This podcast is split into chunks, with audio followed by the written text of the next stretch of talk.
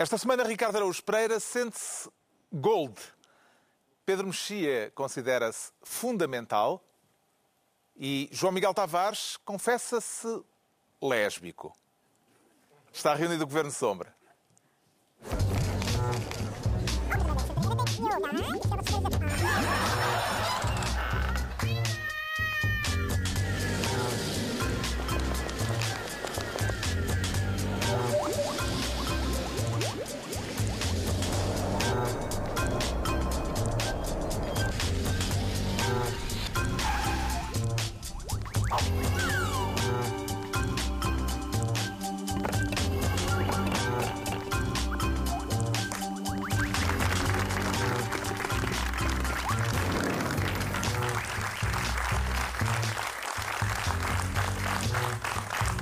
Viva, sejam bem-vindos, tanto os que vibram com o futebol como os que não gostam de bola. Já vamos falar de outros assuntos, mas é inevitável começar por este. O que é que lhe pareceu a estreia da seleção portuguesa no Mundial da Rússia, Ricardo Araújo Pereira? Pareceu muito estranho que Cristiano Ronaldo não se apresente ainda em público com uma capa vermelha e um S escrito no peito. É impressionante. É, é que numa altura, quando, quando a gente pensa, não, é, pronto, ele já não, já não há nada que ele faça que me. Ah, não, pera, ah, ah, ainda vai. Eu já estava. Bom, olha, esforçou-se, perdemos 3 2 por cima daqueles. Eu tenho pena que o jogo tenha acabado. É uma coisa. Atenção, eu já. Uh, eu, eu já. Estou numa. Uh, digamos, numa saga para ser Cristiano Ronaldo. Uh, é uma espécie de sigamos o Chern, mas sigamos o Cristiano. Uh, eu já sei fazer aquilo. Só me falta a ética profissional, o espírito de sacrifício e a capacidade de trabalho. Portanto, vamos Qual é o seu estado de espírito, Pedro Mexia, depois deste pontapé de saída com os espanhóis, deste empate Ronaldo 3, Espanha 3? A coisa que eu acho mais extraordinária é que todos nós já tivemos, toda a, toda a malta que faz direitos de autor, recibos verdes, essas coisas, já teve dia, já teve chatices com os impostos. Nos dias em que eu tenho chatices com os impostos, não consigo fazer nada. Ele marca três gols. Ele está ele tá num mega, mega, mega problema fiscal e é como se não fosse nada. São pessoas, não é? Se bem sei que... Como? Soube-se esta sexta-feira que Sim. vai ter que pagar 18,8 milhões. Não, é que tem, que tem uma prisão de pena suspensa. É, é, é, temos um cadastrado na, na, seleção nacional. É, atenção, foi uma boa resposta ao fisco espanhol e ao sistema judiciário. Tu, fica, Chupa tu ficaste todo abatido, tu ficaste todo abatido quando o Salgado te, te tirou umas massas, mas o Cristiano é, nas tintas. Estás a ver? É, é, outra fibra. É outra fibra. Outra fibra. Oh, estás nas tintas ou responde à letra. Exatamente. É isso mesmo, toma lá. Hum. É, ou se calhar é para isso, é para ser contratado pelo PSG e, e, é assim que ele vai pagar. Eu não sei se ele precisa de ainda estar a candidatar-se a empregos. É capaz. Temos seleção uh, para repetir na Rússia o milagre de Paris, o milagre de França, João Miguel Tavares. É sim, pelo que eu vi hoje, eu acho que já lá temos aqueles mais Nossa Senhora de Fátima, porque Nossa Senhora de Fátima teve uma atuação. Só se fala no Cristiano e nunca se fala de Nossa Senhora de Fátima neste contexto, que eu acho erradíssimo. Já teve uma magnífica atuação Nossa Senhora de Fátima no último europeu e hoje também não foi mau, atenção, porque toda a gente acha que aquilo foi um resultado justíssimo. Eu vou ali e já venho, né? visto da perspectiva dos portugueses, porque a verdade é que tivemos uma sorte bem grandinha e Cristiano Ronaldo. É? porque senão de resto podíamos ter saído lá com alguns. Mas o Mr. Fernando Santos deu 6 é. em 10 de pontuação bem, à seleção portuguesa. E bem, Portanto, ele pelo menos não lhes uh, Agora, que o Cristiano está com aquela vontade incrível e quando ele está com aquela vontade incrível é de facto uma coisa espantosa. Ele tem, tem, tem vontade de brilhar, é o último Mundial dele, uhum. Eh, quer mais uma bola de ouro e, e, quer provar que continua a ser incrível apesar da idade. Isso é espantoso. E Toda a gente achava que ele quando quebrasse fisicamente, não é? ou seja, quando a idade avançasse, o seu estilo de jogo já não dava para aquelas arrancadas, mas a verdade é que ele é capaz de se adaptar. Já é um outro jogador do que aquilo que era há, há 7 ou 8 anos, mas é um jogador igualmente extraordinário, ainda mais extraordinário do que era. E prognósticos quanto ao, ao desfecho final? Uh... Quer arriscar eh, um vencedor deste não, eu, Mundial? Eh, na Bolsa de Apostas, Portugal é para aí que é a oitava seleção, não é? Temos para aí um... um eu, tive, eu tive a ver que era para, para apostar. Uh, portanto, Brasil paga 4-1. Hum? Investes 1 euro, recebes 4. A Alemanha 5-1. Espanha 6-1 e Portugal é 22 a 1. A sério, 22, 22 a 1. Não é mau. Não é mau. Atenção, uh, Panamá, que parece que é uma seleção que ouvi dizer que tu vais seguir com grande Vou atenção. acompanhar, sim. É 1001. 1001. Se o Panamá ganhar, metes lá hein? 10 euros, recebes 10 mil. Se calhar é um bom investimento. Sim, é, é. é- é probabilíssimo a probabilidade ganhe. é grande. Pedro, tem um favorito? Epá, eu sou muito antiquado, é aquela lógica da CPLP. Se não for Portugal, é Ah, um, pensava que era o polvo. é um país. Como? Pensava que seguia o povo que o adivinha. povo que adivinhava os Se não for resultados. Portugal, Isso então é quem é? antiquado, já tem, já Não, tem não, uns anos. qualquer, país Se não da CPLP, Portugal, é a Guiné Equatorial. menos a Guiné Equatorial. Portanto, tem que ser o que Não, fala a minha pergunta não é o favorito para que que ganhe, é o favorito no sentido de achar que é previsível que ganhe. Isso é sempre o mesmo, Alemanha. basicamente. Ou a Alemanha ou o Brasil, isso não há, Hum. isso não há grandes. Agora, eh, na verdade, eh, nós sermos o oitavo favorito. eh, É o oitavo, não é? É o oitavo, acho que sim. Eu acho que pode haver várias maneiras de, de aferir isso, que é as pessoas que acham que para ser campeão é preciso ganhar jogos. Mas se for empatar, empatar, empatar, sim. e como da outra vez... E já sei que- começamos? Já começamos, atenção, estamos, estamos é- lançados. É, preciso, atenção, estes espanhóis, isto é uma seleção. É, das, tá- é possível que seja a melhor seleção que está no Mundial. E nós tratámos como a Hungria. 3 a 3 também. Vulgarizamos. Quem vai ganhar? Ricardo Araújo Pereira. Eu não faço a mínima ideia, mas. eh, mas eh, eh, talvez. Quer dizer, não é. Não, não seria absurdo. eh, se fossem aqueles 10 rapazes que jogam com o Cristiano Ronaldo. Não, não, não seria absurdo. Eu, eu- Mas, mas para isso tem que jogar um bocadinho mais. ah, oh, atenção, o João Miguel está a dizer que ah, tivemos sorte e tal. Por acaso, por acaso hoje, reparem, o, ah, houve aqui um. Ninguém reparou nisso, mas ah, É para isso que tu aqui estás. o lance. Pagares em coisas que ninguém vê. Ah, é, obrigado. Mas o lance do primeiro gol dos espanhóis, no primeiro gol dos espanhóis, o Pepe, que é o melhor jogador português de sempre, nascido em Maceió, Alagoas, sofre falta do Diego Costa, que é o melhor jogador espanhol de sempre, nascido em Lagarto, Sergipe. Ah, ora, há aí uma violação do Tratado de Tordesilhas. Nós escolhemos o Brasil. Ah, o Brasil é nosso, pá. Eles não têm nada aqui buscar. ah, Eles trouxessem o. Ele volta a jogar na próxima quarta-feira, de fronte a Marrocos, à hora do almoço. E agora sim, fechado o parênteses eh, da bola, distribuímos as pastas para esta semana com o Ricardo Araújo Pereira como Ministro da Baixaria.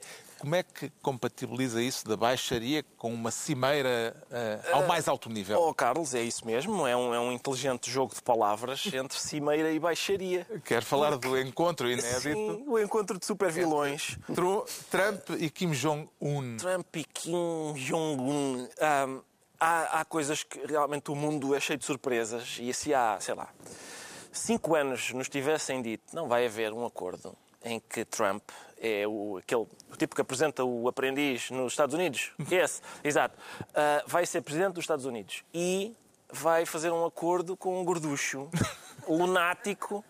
Ah, mas, mas não fica por aqui, a bizarria não fica por aqui, porque ah, uma pessoa realmente tem que admitir que Donald Trump é, é, é, É surpreendente. é surpreendente, é surpreendente, porque ele levou, ele levou um vídeo para mostrar ao, ao coreano, ah, para lhe mostrar um vídeo daqueles. ah, olha para isto. Podias, ser, podias estar aqui connosco, sermos tão, tão grandes. Olha... E depois ele disse uma coisa extraordinária que foi. Epá, eu, realmente a Coreia do Norte tem um potencial muito grande. Porque eu às vezes vejo aquelas imagens deles a arrebentarem bombas e penso, epá, que vista maravilhosa, fazia-se aqui bons hotéis. Portanto, é geopolítica vista eh, do ângulo do imobiliário. É uma espécie, é a mesma, é, é- se o Nuno Rogério fosse vendedor da Remax, a análise política era isto. O que é, que é que lhe pareceu este teste nuclear? Pareceu-me que é um sítio onde se faz um all-inclusive muito bom, com duas piscinas. Ah, ele fala e o povo dele levanta-se para ouvir. hein? Quem me dera que o meu povo fizesse a mesma coisa. E, portanto, ele manifesta a sua admiração pelo líder da ditadura mais absurda do mundo. Que, que é que Olha, mas dizer? parece que eu ouvi dizer que o Dennis Rodman chorou. Foi. Foi. dizer que sim. que eu- Derramou lágrimas depois daquilo, não é? Dennis CNN. Rodman, o grande amigo da Coreia do Norte. As câmaras de televisão captaram da- lá em Singapura um momento curioso em que o presidente coreano diz ao presidente dos Estados Unidos: Muita gente no mundo vai pensar que isto é fantasia ou um filme de ficção científica. Que tipo de filme terá sido este, João Miguel Tavares? Não, quer dizer, o tipo de filme varia muito consoante quem olha para ele. Um, Na é- Coreia do Norte acham que é não, um não, filme não. heróico. Dentro da América, dentro da América, que é os admiradores de Trump, olham para aquilo e, e parece quase daqueles filmes românticos em que, em que tudo acaba bem e com uma lágrimazinha no, no final e os dois protagonistas ah, ah, muito abraçados. Ah, Os que odeiam Trump, não, acham que isto é um filme de terror e uma coisa inacreditável. Ahm, e este, este duplo critério, num caso como este, eu acho que quem fica a perder, na verdade, são os, os Robert De Niro desta vida, não é? Os que sobem aos palcos e, e largam aqueles fake you Trump, eh, porque sim. Um, porque isso é uma linguagem mais próxima daquilo que o próprio Trump faz e eu acho que não aproveita a ninguém. Uh, e, e é a minha opinião que as pessoas moderadas devem olhar para isto e considerar aquilo uma, um- neste momento, neste momento, aquilo é evidentemente uma vitória do Trump.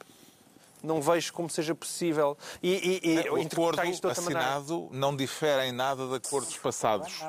Com Pois, exato. É, que o- a Coreia do Norte desrespeitou Exato. Mas- olímpica e é alegremente. difícil, difícil Pode alegar que é uma vitória de Trump, porque não há é uma nem vit- prazos para desnuclearizar, Mas está nem, pro- nem, nem provas Pode dessa não, desnuclearização. pode não haver, mas isso pode ser daqui a, a- pode ser daqui a 20 meses, quando se provar que aquilo não deu em nada. Neste momento, aquilo é uma óbvia vitória para o Trump. E, e não é só para o Trump. É também para o senhor lunático da Coreia do Norte. É para os dois. Os dois ganharam com este... Pode, aquilo pode ser apenas uma A encenação. revista The mas é uma Economist tem como título curiosa. Kim Jong-un, Sim, eh, um trocadilho com, com o nome dele, E- e- dizendo que Kim, Kim Jong ganhou. Sim, mas o Trump também ganhou. É, é um caso em que os dois ganharam. E convinha que os... é- O Trump dá, dá tão boas... Ganharam eles os dois e mais ninguém, incluindo os coreanos, Mas, os é que- americanos. mas os nós não podemos estar. Mas quer dizer. Mais ninguém ganhou. Aquilo não é nada. Não é Aquilo nada. um mas papel. espera aí, nós, nós há, há, há quê, seis meses andava to- andavam a insultar-se mutuamente, andava Trump a dizer o meu botão nuclear é maior que o teu, e andava toda a gente a temer. Toda a gente a temer que aquilo descambasse e começasse ali a Terceira Guerra Mundial. Ou, ou não te lembras disso? Lembro. Não é possível estar há seis meses a dizer ai, ai, ai, vem aqui a Terceira Guerra Mundial e agora eles encontram-se, têm um, um- um momento muito bonito e romântico e agora chegamos nós e dizemos ai, ai, ai, ai, que isto não dá em nada. É, é má vontade pô, em relação ao senhor eh, ridículo de cabelo cor de laranja. Ainda é cedo para o Comitê Nobel se debruçar sobre este assunto, Pedro Mexia. Pois porque ele- o que ele quer, basicamente, é como aquelas pessoas que vão a sítios só para tirar uma fotografia, depois não querem saber do sítio, mas ficaram com a fotografia. E o Trump faz coisas, às vezes, eh, sobretudo na política externa, mas não só, que não têm nenhuma substância, não foram pensadas, eh, em que ele dá passos à frente e atrás, ou, ou acorda uma coisa e depois faz um tweet a dizer que, que está fora. Isto não há, na- nada disto parece pensar, e isso é bastante assustador. E, portanto, é evidente que, face àquela espécie de apocalipse now de que se falava há uns tempos entre os Estados Unidos e a, e a Coreia, isto pode, parecer uma, isto pode parecer uma vantagem, mas não é nada, não é, não é um acordo eh, tranquilizador. E, de facto, é uma vitória para aquelas duas pessoas. Um deles, porque, de repente, é legitimado internacionalmente ao ponto do, do líder, do presidente americano dizer "Ah, como eu gostava de ter pessoas assim, não sei quem mais. Como eu admiro este, Este povo estadista. ali, exato. E o Trump pode dizer isso. Então, eu nu- nunca ninguém conseguiu isto e eu consegui. O que é que conseguiu? Nada. É um aperto de mão. Eh, No É fundo, a fotografia, foi a fotografia. Foi o. O, o Trump A foi. única coisas diferença é o encontro. O Trump, coisas também se fazem o Trump, o Trump é a pessoa que foi a, que foi a Paris e que trouxe Paris uma fotografia com a Torre Eiffel, mais nada. Não fez mais nada, não foi ao Louvre, não tem não, nada, mas tem fotografia, portanto diz, eu estive em Paris. Parabéns à prima. Vamos ver como é que isto evolui. Entregamos ao Ricardo Araújo Pereira a pasta de Ministro da Baixaria. Agora João Miguel Tavares quer ser Ministro do Oportunismo. E qual é o sentido da oportunidade para a escolha desse Ministério? O centro de oportunidade é magnífico, como é o meu apanágio, mas, eh, mas não é para falar de oportunidade, é mesmo para falar de oportunismo.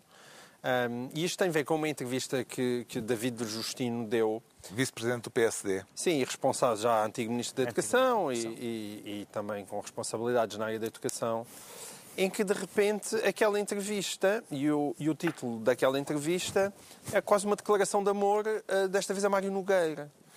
E é, é muito bizarro. Que exagero, João Miguel. Não foi ser uma declaração da não, que declaração da Moura Marno. Ele veio apo- apoiar continua. os sindicatos dos professores na pretensão de que seja contado o tempo de serviço Exato. integralmente.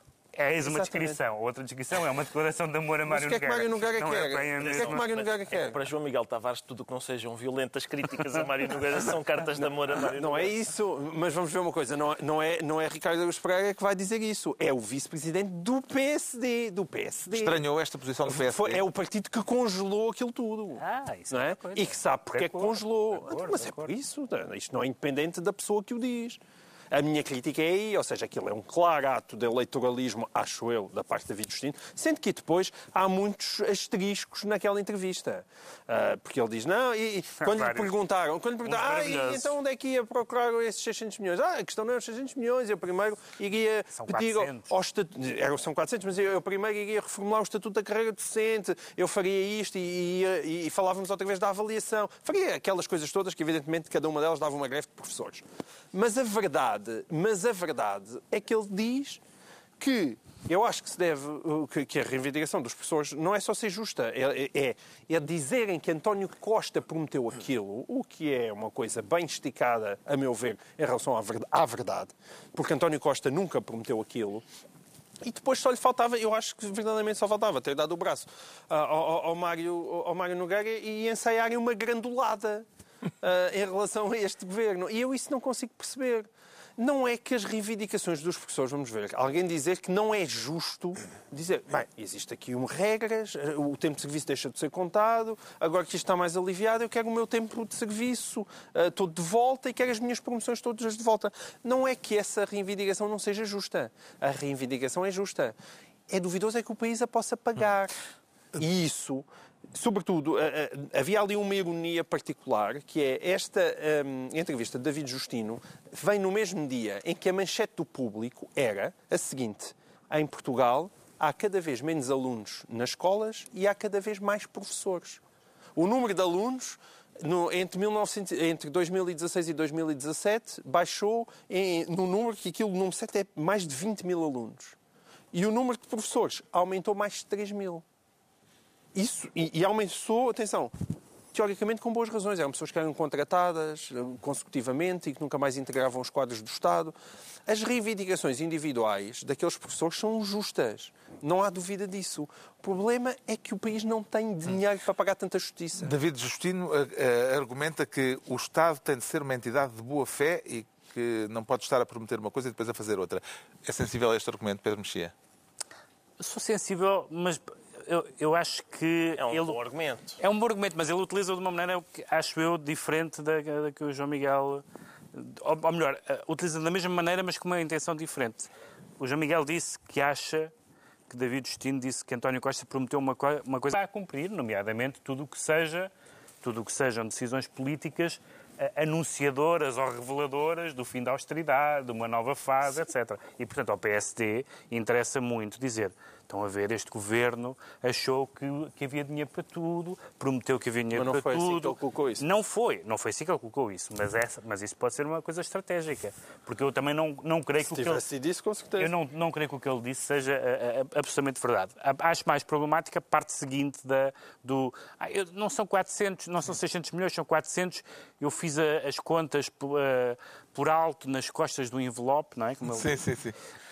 Como se costuma dizer, nas costas um envelope. Pois, sim, exatamente. Mas contas de, de milhões, gosto, gosto não sou fã do Excel e tal, mas, eh, mas não nas costas do envelope. Ou seja, parece-me que, que, que o PSD que, que teve, como eh, as responsabilidades governamentais que teve, e que foi quem primeiro utilizou, recentemente, quero dizer, a, a- a expressão do não há dinheiro, que, que parte de não há dinheiro é que não percebeu, não sei, a famosa frase de Vítor Gaspar, não parece que possa passar para uma, para uma conversa de contas de em envelopes. costas de envelopes. Acho que isso é, seria muito bizarro e, portanto, eu acho que pode haver aqui duas coisas estratégicas, mas não jogam uma com a outra. E mais uma vez isso não é muito Entre animador. 600 milhões e 400 milhões, a diferença ainda é Exato. significativa. Quem é que poderá arbitrar este jogo de cálculos? Eh, Ricardo Araújo Uma Pereira. hipótese é um professor de matemática. Eh, uma vez que se trata de Os professores... alunos é melhor não, porque aquilo é fraco. Tal- Exatamente.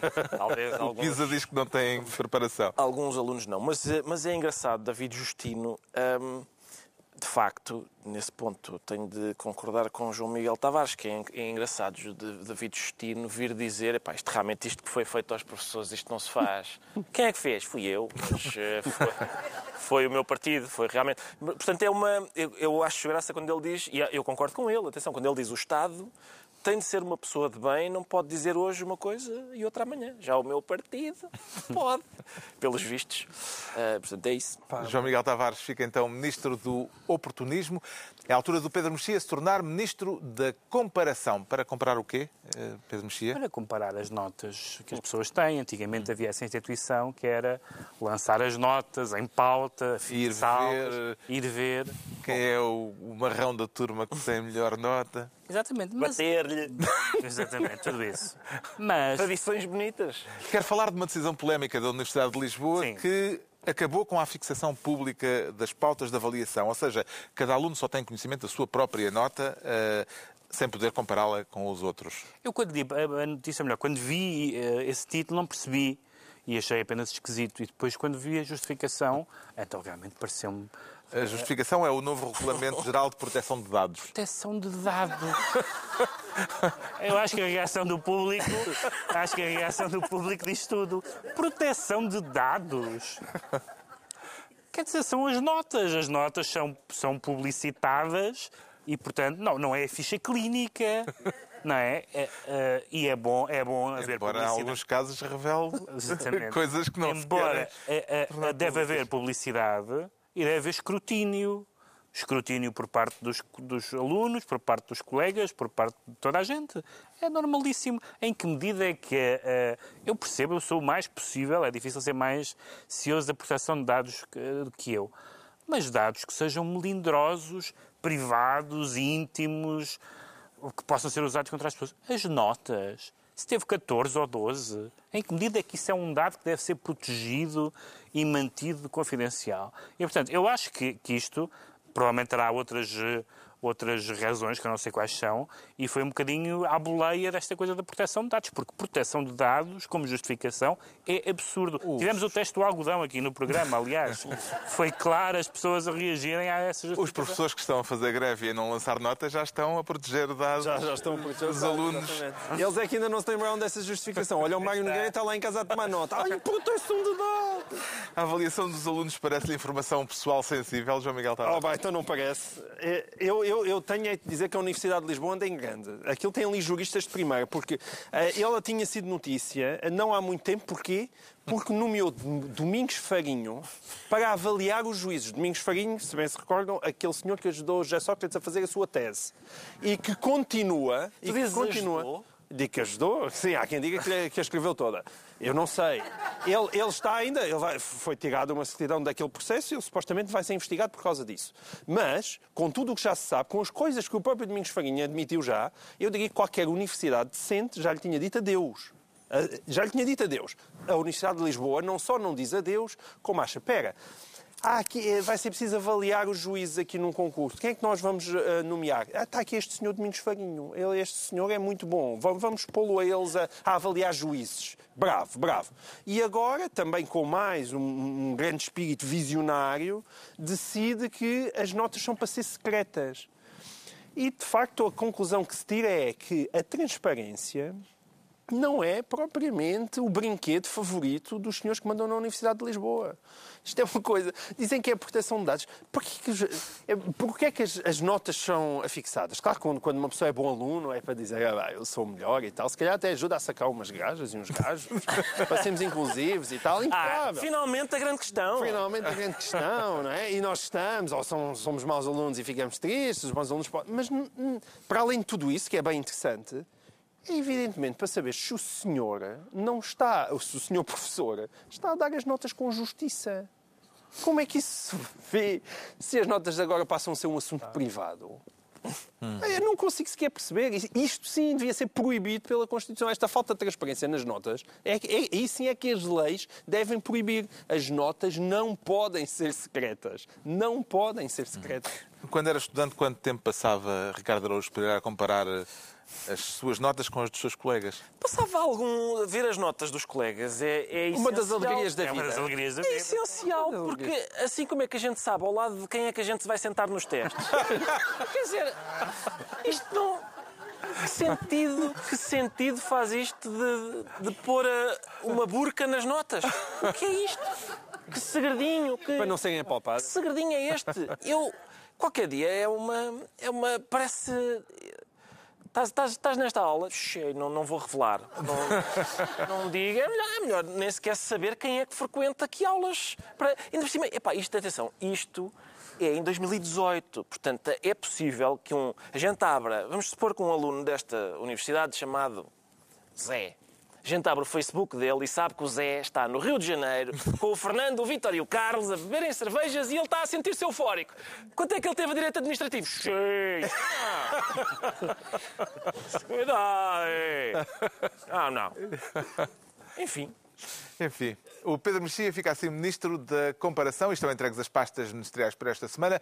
Aproveito para recordar que quem quiser vir fazer-nos companhia numa das próximas emissões do Governo Sombra poderá inscrever-se para isso na página da TVI na internet. Serão muito bem-vindos, tal como o público que temos aqui esta noite e que agradecemos que tenha vindo visitar-nos aquelas de baixo.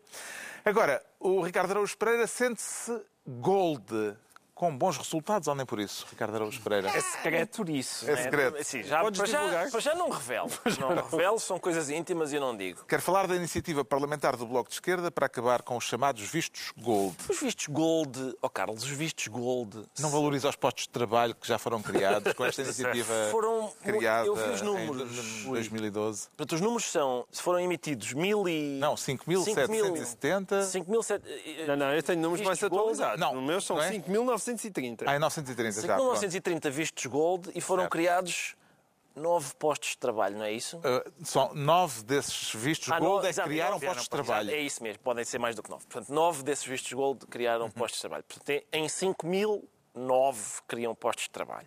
Eu sempre achei os vistos gold uma uma vigarice um bocado inquietante. Como é que descreveria sucintamente este esquema dos vistos gold? Os, lá está. É, é, basta a descrição para a gente pensar. Hum, isto são pessoas que estão tão interessadas em ser portuguesas que até pagam.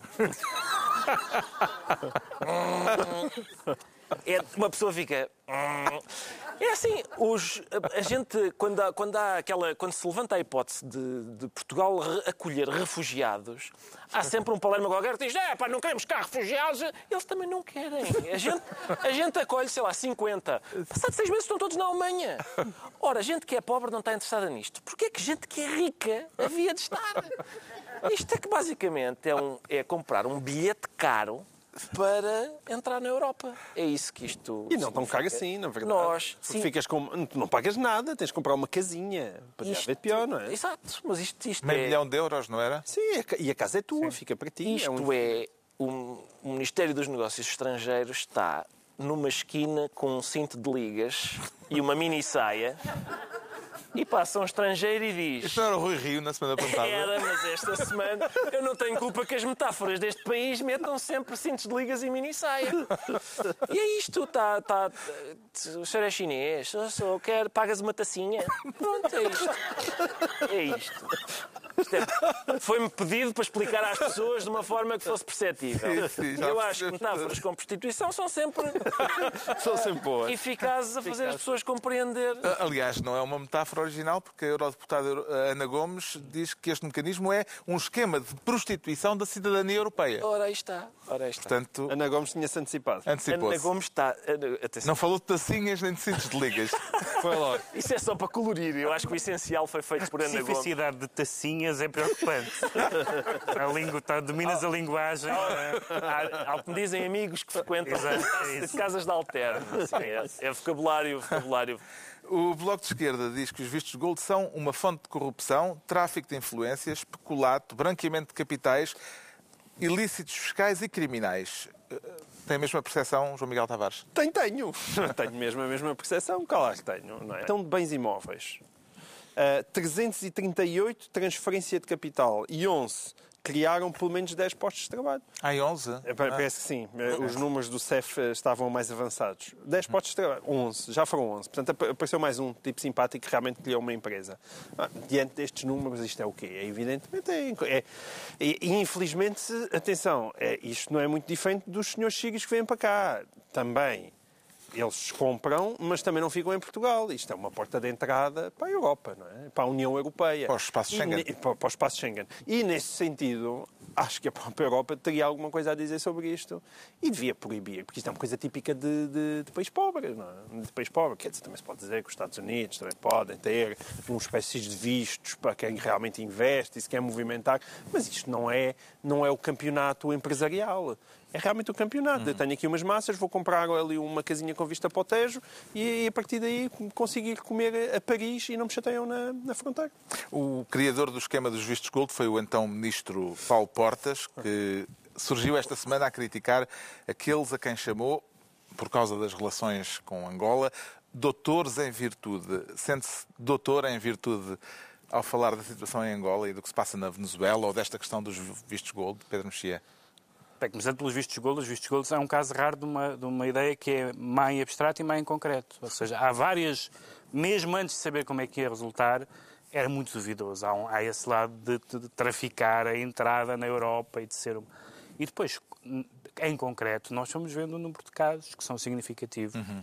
E, portanto, a ideia já era má e revelou-se má. E, portanto, nesta, nesta matéria, o Bloco tem razão. Uh, acho, acho que Quanto a Paulo Portas, o Paulo Portas, que, sempre, que é uma pessoa, há muitos títulos, uma pessoa brilhante, mas está numa fase da vida em que ele leu Maquiavel e pensa, e que idealista, que idealista que é este homem. Porque Paulo Portas, neste momento, eu não percebo, ele aceita, basicamente há aquela frase, do, aquela frase dos anarquistas que é uh, se há governo, estou contra. Sou contra. Eu sou contra. E o Paulo Portas está, se há governo, sou a favor. Ele é a favor de todos os governos. Não há nenhum regime que ele não goste neste momento. Uh, ele está na real política total. Quem se lembrou, apesar de tudo, o Paulo Portas com convicções do tempo do Independente, faz-lhe um bocadinho espécie que ele aceite todos os regimes pelo seu valor facial, não temos nada com isso. Quem somos nós para dar lições a Angola? Somos um, Bom, Estado, somos um Estado de Direito, apesar por de esse tudo. ponto. Não, alguma assim? coisa. Como assim? Não, um, ao nível como, a que ele se move. Como, onde estão os. Eu compreendo. Aliás, eu já. Atenção, não, não, não. Eu já, eu já. Não, não. Ah, bom. Eu já ah. defendi a Angola, uh, até nesse aspecto que é, ao nível que Paulo Portas se move eu admito que não haja grande diferença entre portugueses e angolanos e entre Portugal e Angola. Há aquele nível, porque aquele é o nível do BES, é o nível das PTs. Não, e aí realmente um. Não estou a falar do poder económico, Mas estou a falar da justiça. qual é a minha diferença entre eu e o, e o Sr. Ricardo Salgado e o, e o Sr. Zé Nalbava e os outros todos? Não sei se há muita. Sim, mas isso, quer dizer, os, vigaristas são iguais em todo lado. Em todos os regimes. É, se é, é isso que estás a dizer, não é essa a diferença. Isso é os... muito bonito porque há xenófobos da vigarice. É e tu não és. Não, a verdade não é és, Desse ponto de vista não há. Agora, é são todos iguais. Agora dizer, e depois sempre o argumento, o argumento que é atenção que há portugueses a viver aqui, atenção que há portugueses a fazer negócios e que é Isso até, há português em todo lado, até, até do Norte. Até certo ponto é, um, é, uma é uma é uma uma lógica aceitável se se, se, se, se significasse pôr em risco essas pessoas, etc. Mas também pode ser simplesmente, então, nos sítios onde há portugueses, esses regimes podem fazer tudo, podem violar direitos humanos, porque nós estamos obrigados, eu acho que não é isso que, que, que um político com alguma. Com, algum, com alguns anos disto, não é?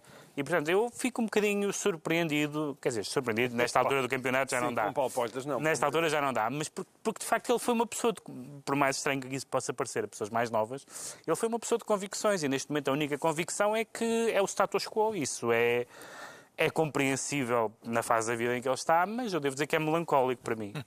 Está esclarecido porque é que o Ricardo Araújo Pereira diz sentir-se gold, quanto ao João Miguel Tavares declara-se lésbico. O que é que o leva a decidir-se a sair agora do armário? João é, Tavares. É, na verdade, é uma saída a pedido. E atenção, a, a, a pedir, não foi só a mim que foi pedido. Eles queriam que todos nós nos assumíssemos lésbicos e, portanto, eh, foi o vento sobre todo que foi desafiado. Atenção, isto, é, isto tem a ver com uma A história começa com um beijo Enquadra lésbico. lá, tu és muito ok? bom enquadrar, Carlos Vaz. Eh, um beijo lésbico eh, cortado Em eh, desenho pelo animado. canal Panda Bigs. São bonecos. São bonecos animados. Não há eh, aqui mais do que isso. Numa série infanto-juvenil.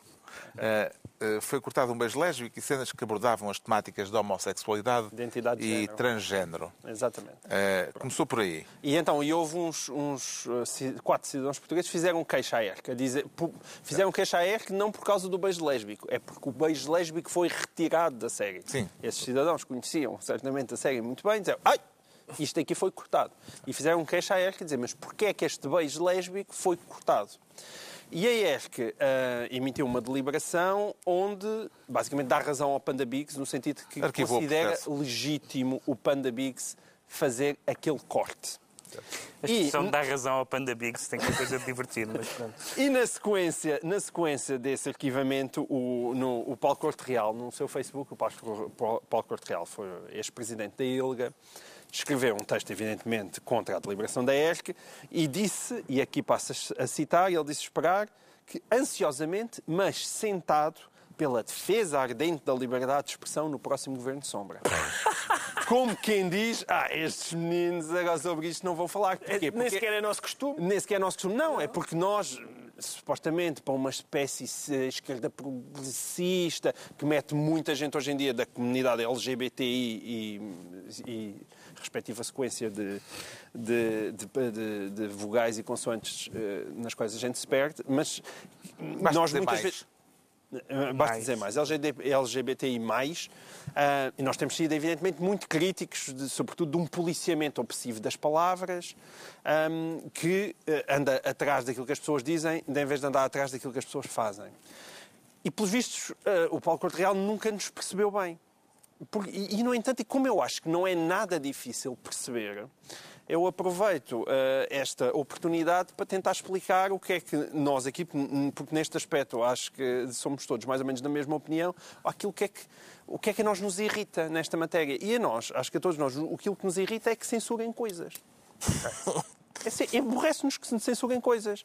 Da mesma maneira que nos aborrecia-nos que censurassem cadernos azuis e cadernos cor-de-rosa. Ai, A que questão, vergonha! a questão é. Cadernos azuis e cor-de-rosa. aborrece que censurem coisas, não apenas coisas que a gente gosta de ouvir. Exatamente. Essa é a diferença. É essa. Exatamente. E, portanto, aborrece-nos isso. Aborrece que não nos deixem chamar as nossas filhas de princesas. Aborrece-nos isso. E aborrece-nos, obviamente, obviamente, que agarrem numa cena em que duas, duas meninas dão uma beijoca e que essa censura seja aceitável. Obviamente que aquilo é errado. O Panda Bigs esteve mal.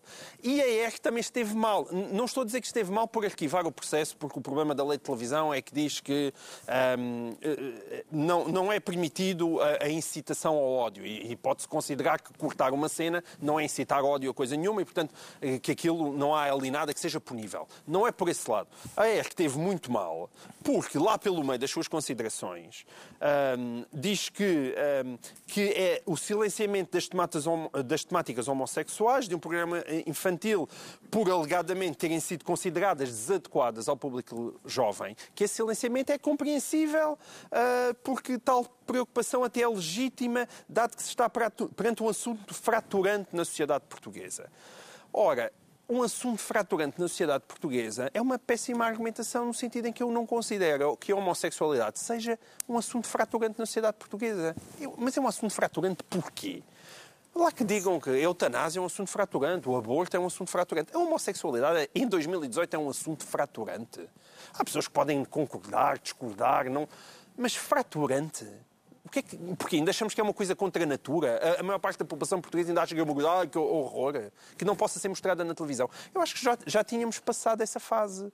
E, portanto, aquilo, para De que miúdos distrito é que... que estás a falar? Hã? De que distrito é que estás Não me a falar? interessa qual é o distrito, é Não, evidentemente. não, não, não, convém. convém. eu É que não estou- não. Estás a pressupor um Portugal homogéneo em que Não. todos somos. Não, não, não. Cosmopolitas Não, e tu avançados. podes achar que não acho- gostas, que tens preconceitos, eh, que és homofóbico, mas não é isso que eu chamo uma causa fraturante. Uma causa fraturante é uma causa em que duas- do- dois grupos embatem e com raciocínios relativamente racionais não chegam a uma conclusão É visível. fraturante. Não, tá é bem. isso para mim que é uma coisa fraturante. Lá, é o fraturante não é fraturante no preconceito, é a mesma que coisa tu- que tu dizes que é uma causa fraturante, isso. eu achar que os tipos com, de raça negra são mais burros do que os tipos de raça branca. Isso ainda é fraturante hoje em dia. Há gente que é racista, mas ainda há gente que acha que os negros é são, só- são é só menos tua- inteligentes é essa do que os brancos. é ainda há. Não é só essa tua definição. Em, em muitas partes do país, a, a- a- pessoa assumir a sua orientação sexual é muito problemático. Com certeza. eu não estou, Mas eu não estou a dizer que não eu, argumento, acaso, sem dúvida. Mas eu argumento, eu não estou a argumentar a favor da, da sei, da. ERC. Estou só a dizer que acho que essa tua visão é um bocadinho rósea do país. Acho que a argumentação é má. Eu não, Não, devia ter isto- sido usado eu não tenho a É por isso que eu acho, que é, eu acho inadmissível a ERC usar este argumento, é. mas Eu acho que o Pedro não é este o ponto razão. essencial. Não é há o ponto essencial. É óbvio, há sítios. Aquilo que o Pedro diz, dos- em que distrito e tal, de facto, há sítios em que um- uma pessoa assumir-se como homossexual Sim. eh, continua a ser muito pesado. Não sei se são os mesmos sítios em que se vê o Panda Bigs. Eu não sei se a conversa é Ó oh, Vitor, tu não és homossexual, agora deixa-me ver aqui o Panda Bigs, estou a. Não sei se é o mesmo, se convivem. Esse sotaque é exatamente onde? É Não, melhor se- não não, é indefinido. Eu É, não posso admitir que as pessoas vejam que pessoas com preconceitos vejam Panda Bigs. A ERC utilizar este tipo de argumento. estamos de sei, eu sei. Ou seja, o que de estás a achar é que uma instituição do Estado ainda acha que a homossexualidade é uma questão fraturante em 2018. A homossexualidade. Eu acho isso inaceitável, ok? Mas e Viu falta de, cid- de sintonia, Pedro Mexia, entre a Comissão da, Cidade, da Cidadania e a Igualdade de Género, a SIG, a SIG e a ERC, porque a SIG protestou e a ERC fez esse Sim, há uma, há- claro o que há uma discrepância, mas, mas porque, porque as decisões e as fundamentos, ou melhor, neste caso as- a reclamação e a decisão, não são, não são com argumentos completamente sobrepostos. Eh, a ERC refugia-se, eh, ou melhor, ao contrário, a SIG diz, e bem, que eh, é uma, é um, não há uma razão evidente para haver aquele ato de censura. E eu, é aquilo que já foi dito, nomeadamente pelo João Miguel, eu estou de acordo. Um ato de censura é um ato de censura. O que é que diz é uma coisa diferente. Há aquela, há aquela história de, de ser, de ser ou não uma. Como é que é a expressão? que se Incitação à violência. Incitação à violência. Ou incitação ao ódio. ódio. Mas ao ódio. também, mas também eles, ele, a certa altura, cita o princípio constitucional da. da, da, da- com, melhor, com, com cabimento constitucional da, da decisão editorial, nomeadamente eles alegarem que o público dos 8 aos 14 anos, etc. E eu acho que há uma margem de discricionariedade jurídica que permite, que permite dizer isso. Como, aliás, há sempre margem de discricionariedade jurídica para tomar decisões desse sentido. Agora, para, para a, a questão fundamental, a questão fundamental é que eh, eh, atos de censura, cortar coisas de filmes, de livros, etc., a não ser que sejam flagrantes violações da lei, é errado. E é errado para, Exato. para nós aqui que temos opiniões diferentes em muitas coisas. Uns somos de direita, outros somos de esquerda, mas temos essa, essa ideia básica.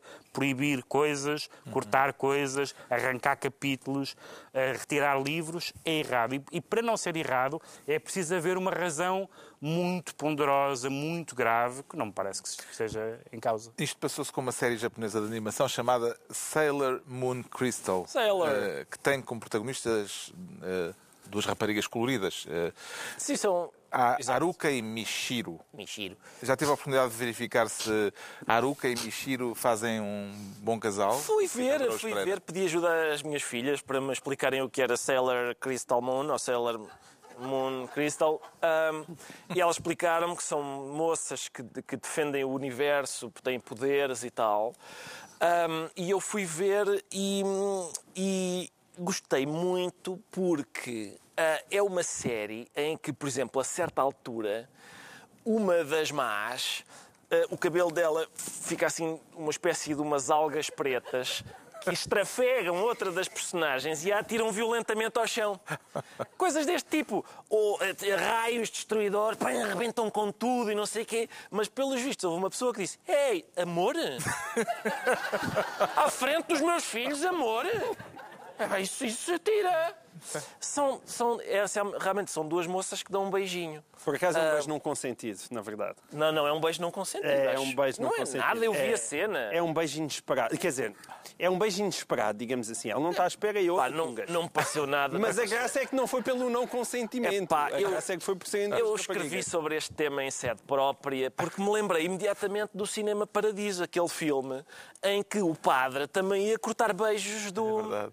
Do que foi o que fez a diretora do Panda Bigs, é o padre Pode ser que ela este- também esteja a acumular para depois fazer Ah, um grande sim, trailer um- de sim, eh, é mesmo. beijos, Ah, o problema da ERC. beijos de animação. Qual é o uma problema aqui? É uma, exato. A, a ERC, no fim, a ERC diz o seguinte: não, não, atenção, porque o Panda Bigs tem o direito de emitir o que quiser. Ora, o, isso não é isso que está em causa. Se o Panda Bigs, o Panda- vamos supor que eu sou o diretor do Panda Bigs, e eu digo, epá, eu não quero emitir esta série Sailor Crystal Moon, Crystal Moon. É isso. Ah, tenho direito. Agora, exibindo, não vou lá cortar. É a mesma coisa que eu disse, ter uma editora de livros e dizer eu não quero editar o Lolita do Nabokov. Outra coisa é dizer eu vou editar, mas vou substituir a páginas Lol... arrancadas. Sim, todos os momentos em que a miúda entrar, tiro. vou editar os maias, mas os irmãos não vão para a cama. No meu livro não vão para a cama os irmãos. Ah, vão só um passou bem. Ah, e- isso A já- maneira como se estraga publicamente a leitura desse livro, para quem não o leu, pá, é Desculpem, coisa, pá. desculpem, jovens. Não, eu acho que isto é um incentivo. E porque aquilo depois da descrição do ramalhete, eh, eles no final. Eles no final Aguentem o ramalhete que depois vale a pena. Aguentem, aguentem o ramalhete. O ramalhete realmente- é duro, aquela entrada Eles no realmente ramalhete. vivem numa casa que leva para aí 10 páginas a descrever. É pá, mas, Mas depois, depois mas depois há umas coboiadas engraçadas. Já sabemos porque é que o João Miguel Tavares se diz lésbico e vamos agora tentar perceber porque é que o Pedro Mexia se declara fundamental, mas não fundamentalista, Pedro Mexia. Por acaso sou um bocado fundamentalista desta matéria. Ah, é? Hum, sim. né, do- Quero do- falar dos direitos fundamentais a propósito do regresso do caso Casa Pia esta É semana. uma das poucas vezes que eu sou fundamentalista nos direitos fundamentais. Porque o que aconteceu foi o seguinte: foi uma decisão do Tribunal Europeu dos, dos Direitos Humanos eh, que de- condenou o Estado português ehm, A- em indenizar o ex-secretário de Estado Paulo Pedroso. Paulo Pedroso, que esteve preso durante 4, Sim. 5 meses. eh, dizendo que, que houve várias eh, violações, nomeadamente uma prisão sem motivos suficientes. E sabemos que há outras, que há outros, pedia outros recursos, eh, nomeadamente Carlos Cruz, e todos eles andam à volta deste tipo de questões. De, os pedidos são um bocadinho diferentes, mas todos eles andam à volta destas questões de prazos razoáveis, violação da presunção de inocência, eh, fundamento insuficiente para a detenção, não acesso à declaração de concretizar ou se alargar a outras pessoas, nomeadamente a Carlos Cruz. Eh, Mais mais preocupante no sentido, é preocupante nós pensarmos que, que é nestes megacasos, porque nós passamos para, uma, para um. Com com o processo Casa Pia, passámos para uma nova fase da justiça portuguesa que é dos megaprocessos. Eh, e o caso Casa Pia, toda a gente concordará com isso, mesmo, mesmo, mesmo as pessoas que estão, como eu estou, quase por obrigação, para não enlouquecer, não é? Convencido que as decisões foram acertadas. Tenho, tenho, temos que presumir que as decisões dos tribunais tinham- são acertadas, embora conheça muitas pessoas que discordam concretamente em algumas das decisões neste caso. Mas se nós começamos a, a ser, a- se o Estado português começa a ser condenado a nível internacional, sabemos que continua a haver mega processos de outra natureza, assuntos menos melindrosos do que a pedofilia, mas com, com importância grande para o país. E se esta, se esta ideia de que os mega, de que sobretudo os megaprocessos uh, são processos que só podem chegar a bom termo, ou só podem chegar a termo, ou seja, só se prende pessoas, só se, um, só se descobre a verdade, supostamente, atropelando direitos fundamentais, e isso parece-me que isso cria um clima absolutamente terrífico e muito pouco tranquilizador. Não é por acaso que, por exemplo, no caso de Sócrates, e o próprio José Sócrates, nas entrevistas em que fala do processo, ele agarra-se àquilo em que faz sentido agarrar-se, que são estas questões. Ele diz, quando ele fala das questões dos direitos dos, dos acusados, dos arguídos, e nós, mesmo as pessoas mais, que têm maior animosidade em relação a ele, ouvimos ele bem, ele, ele nisto tem razão. Depois tudo o resto ele não explica, ele foge às questões, mas ele nisto tem razão. Ou em algumas coisas tem, pelo menos. E, portanto, se, isto, se este caso, Casa Pia, for manchado a nível internacional, isso mancha-nos também nacionalmente com esta ideia de que não se poderá fazer justiça sem atropelar os direitos fundamentais.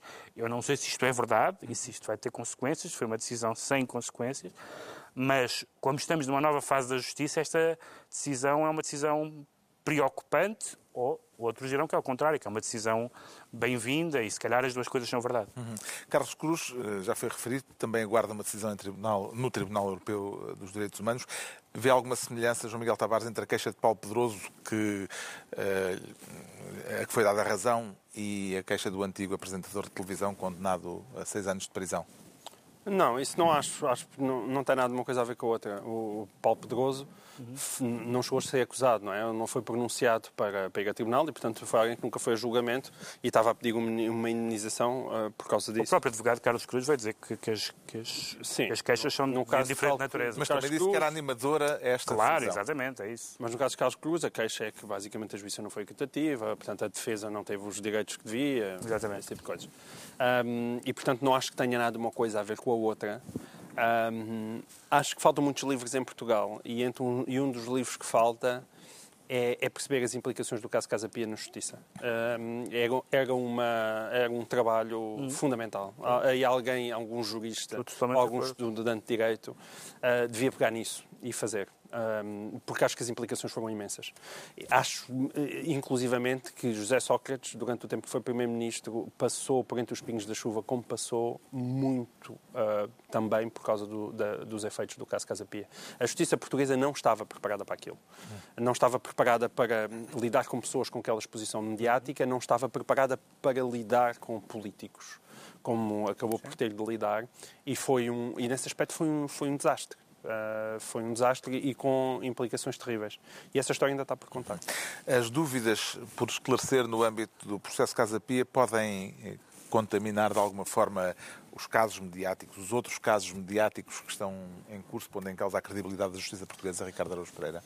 É, bom, eu acho que não, e esperamos todos que não. não é? neste, neste caso concreto, aconteceu que, pelos vistos, Paulo Pedroso foi levianamente acusado de um crime. Ele não chegou a ser acusado. Ele Bom, foi, se ele teve... foi, foi levianamente detido sim, sim. Uh, Exatamente. durante seja, meses. Teve meses na prisão e foi relacionado, pelo menos foi. É que... não, não, só digo não foi acusado sei, porque não houve acusação formal. Eu sei, é? claro, mas e o... continua, atenção. É? Mas o, o crime é tão. É, sim, continua a sofrer os efeitos Exatamente. dessa situação. Porque não, se trata. Continua. Porque uma coisa é uma pessoa ser. Pedro Namora veio. O Pedro já, Namora já veio fazer declarações. É. Uma coisa é uma pessoa ser levianamente acusada de roubar uma maçã. Outra coisa é ser levianamente acusada de um crime tão repugnante que destrói a vida do acusado. Do qual uh, nunca te libertas, por mais. Não, exatamente. Isso ele nunca se libertou. Por mais. Uh, a carreira política dele em Portugal. Arquivado que seja, nunca ficas. Uh, é, é bastante inquietante imaginar o que é que. Quer dizer, as, as implicações disto. Bem, à altura dos decretos, o Pedro Mexia decreta pornografia. Pornografia, porque uh, isto é a minha rubrica uh, Cuidado com a tecnologia. Uh, porque, porque as pessoas às vezes dizem que a tecnologia não, não trouxe nada de novo, e claro que não trouxe. A, a espécie humana não começou com, com, com, a última invenção tecnológica, mas houve, de repente, um mundo de abusos ou de crimes que não existiam da mesma maneira e o Parlamento, antes da tecnologia, antes da internet em particular. E o Parlamento legislou esta semana em comissão, eu penso que terá ido hoje ao plenário, ou pelo menos está para ir a plenário, e vai ser aprovado pela votação em comissão, da questão da chamada pornografia de vingança, ou seja, das pessoas que. Um, agravamento da pena para esse tipo de. Estamos a falar das pessoas que gravam, que filmam ou que fotografam com imagens, sons, etc., uh, consentido ou não consentido, mas no contexto de uma relação, e depois, quando a relação acaba, uh, usam isso. Usam aquilo para humilhar a pessoa, uh, o ex-namorado, o ex-marido, a ex-mulher, etc. E isso, não sendo essa ideia de humilhar as pessoas, é antiga como o mundo, mas isto não existia. Este crime assim não existia. A pessoa podia contar coisas no café, mas esta ideia de pôr um vídeo sexual na internet e poder ser visto por milhões de pessoas é um crime substancialmente novo e eu fico contente que o Parlamento tenha percebido que é preciso que, que a net não é o faroeste e que, e que é preciso legislar com severidade nestas matérias.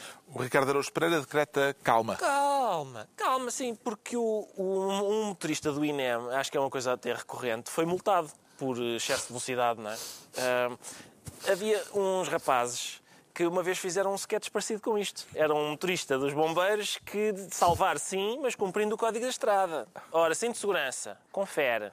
Ora, sempre a 50, mas vale 45, para não, também para não ir ali. E, portanto, pelos vistos, há, há, há para aí gente das ambulâncias a conduzir à maluca. Eu às vezes até os vejo. Vou, vou passar a buzinar. Aquela, em vez de me afastar para. Como, como as pessoas fazem civicamente, não é? afastar-se para deixar passar a ambulância, deixar passar sinais vermelhos, vou passar a dizer. Ah! Cada um na sua vez. Exatamente. o João Miguel Tavares decreta Sócrates na Sport TV. Na Sport TV. Sócrates na Sport TV. Porquê? Uh, soubemos esta semana que. A sério, isto é mesmo divertido. O Brasil é um país especial. Lula da Silva vai comentar o Mundial. A partir da prisão. A partir da prisão, para uma televisão, para uma rádio. Maravilhoso. Lula da Silva a comentar a partir da prisão. E, e se calhar, é uma ideia que aqui deixo, se calhar até a TV pode aproveitar. José Sócrates, que nem sequer está preso, está no Parque das Nações, acho que ele pode estar disponível exatamente para fazer o mesmo tipo de serviço. E acho que é uma pena não estar a ser aproveitado. E até a porque... Sport TV é lá ao lado. Não, exatamente. é lá, a Sport TV é lá ao lado. Opa, e, não, e, não devias criticar isso, porque isso significa que se tu fores dentro, podes continuar a fazer o programa. é isso mesmo. Ou quem, por exemplo, por, por hipótese académica, for para uma terra inóspita dos confins da Rússia. Depois, exatamente. Sabe, não, não é? estar preso, quer dizer, para estarmos um os três aqui. Para um gulag. Estarmos os três aqui, o João Miguel a partir do Linhó uh, a mandar bocas e É tal. uma ideia que fica. Olha. Está concluída mais uma reunião semanal, de dois a oito dias, à hora habitual, novo Governo Sombra, Pedro Mexia, João Miguel Tavares e Ricardo Araújo Pereira. あ!